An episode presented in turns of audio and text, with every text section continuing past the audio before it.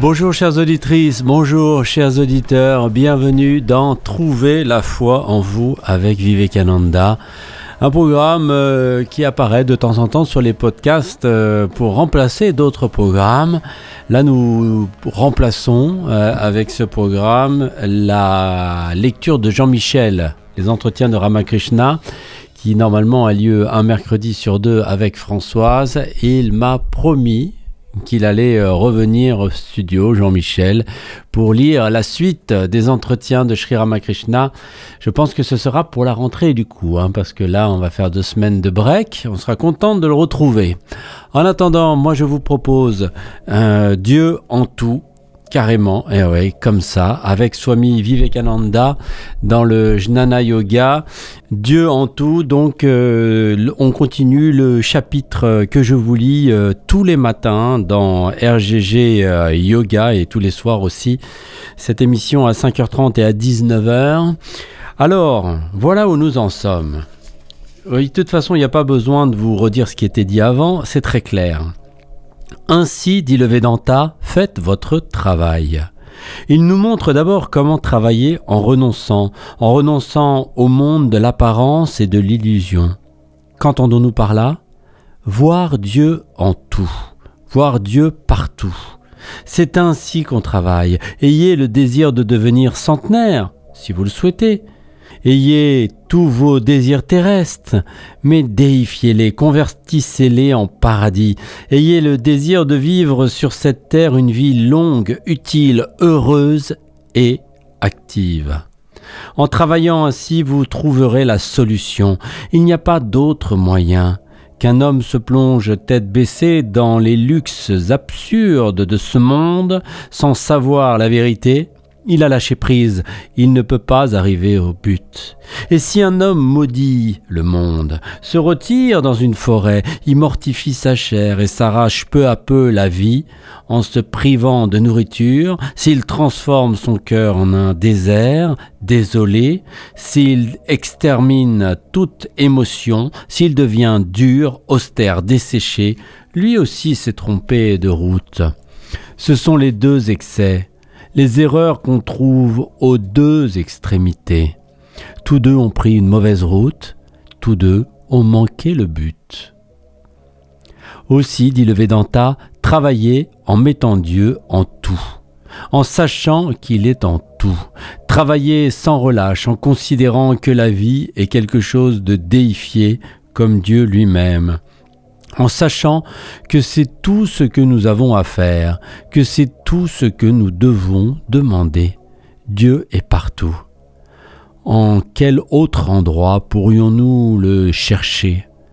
Il est déjà dans chaque travail, dans chaque pensée, dans chaque émotion.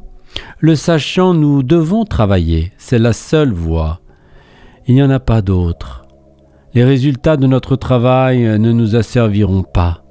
Nous avons vu comment les faux désirs sont la cause de tout le mal et de toutes les misères que nous subissons. Mais lorsqu'ils ont été ainsi déifiés, purifiés par Dieu, s'ils n'apportent aucun mal, ils n'apportent aucune misère. Ceux qui n'ont pas appris ce secret devront, vivre dans un monde diabolique jusqu'à ce qu'ils le découvrent. Beaucoup ne savent pas quelle mine inépuisable de bonheur ils ont en eux, autour d'eux, partout. Ils ne l'ont pas encore découverte. Qu'est-ce qu'un monde diabolique? Le Vedanta nous répond l'ignorance. Nous mourrons de soif, assis sur la rive des plus puissants fleuves. Nous mourrons de faim, assis près des monceaux de vivres. L'univers de béatitude est ici, et pourtant nous ne le trouvons pas. Nous y sommes tout le temps, et nous le reconnaissons jamais. Les religions se proposent de découvrir cela pour nous. Le désir ardent de cet univers de béatitude étreint tous les cœurs. Toutes les nations l'ont cherché. Il est le seul but de la religion. Et cet idéal s'exprime en diverses langues dans les différentes religions. Ce n'est pas la différence de langue qui produit toutes ces divergences apparentes. L'une exprime une pensée, d'une autre, euh, d'une certaine manière, et l'autre un peu différemment. Pourtant, peut-être chacune d'elles veut-elle dire exactement ce que l'autre a exprimé en termes différents. Il se pose à ce sujet d'autres questions encore. Tant qu'on s'en tient à des paroles, rien n'est très difficile. Dès mon enfance, on m'a dit de voir Dieu partout et en toutes choses, afin de pouvoir réellement jouir du monde.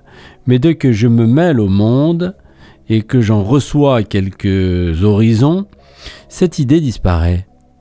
Je marche dans la rue en pensant que Dieu est dans tous les hommes, quand arrive un grand gaillard qui me bouscule et me fait tomber de tout mon long. Je me lève aussitôt en serrant les poings, le sang m'est monté à la tête, je ne réfléchis plus, je suis tout d'un coup devenu fou, tout est oublié. Au lieu de rencontrer Dieu, je vois le diable. Depuis notre naissance, on nous a appris à voir Dieu en tout. Toutes les religions l'enseignent. Voir Dieu en tout et partout. Avez-vous oublié comment le Christ le dit dans le Nouveau Testament? On nous a enseigné cela à tous. Mais c'est quand nous passons à l'application pratique que les difficultés commencent.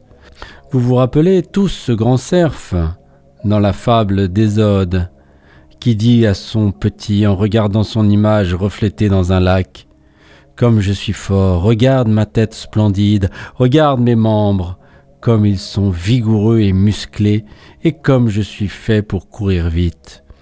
Mais il entend aboyer les chiens dans le lointain, et aussitôt il prend ses jambes à son cou. Après avoir galopé pendant des kilomètres, il revient suant et haletant, et le petit lui dit Tu viens de m'expliquer comment tu es fort. Comme, comment se fait-il que lorsque les chiens ont aboyé, tu te sois sauvé C'est vrai, mon fils mais lorsque les chiens aboient, tout mon courage me quitte. Il en est de même pour nous. Nous avons une haute idée de l'humanité, nous nous sentons forts et vaillants, nous prenons de grandes résolutions, mais lorsque la meute de l'épreuve et de la tentation aboie, nous sommes comme le cerf dans, dans la fable. Si tel est le cas, alors à quoi sert-il d'enseigner toutes ces choses, diriez-vous? Et c'est extrêmement utile. C'est grâce à cet enseignement que la persévérance finira par triompher.